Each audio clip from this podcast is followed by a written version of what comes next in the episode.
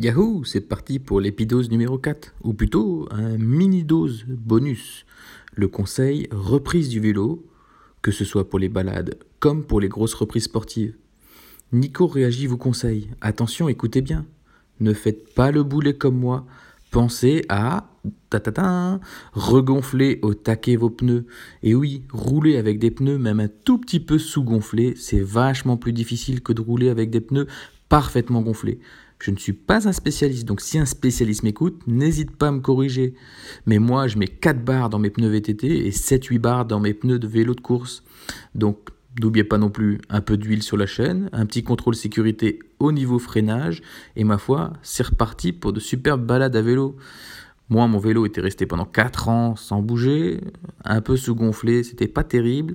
Donc voilà pourquoi j'ai pris vachement plus mon pied sur ma deuxième balade que sur la première. A bientôt, bye les copains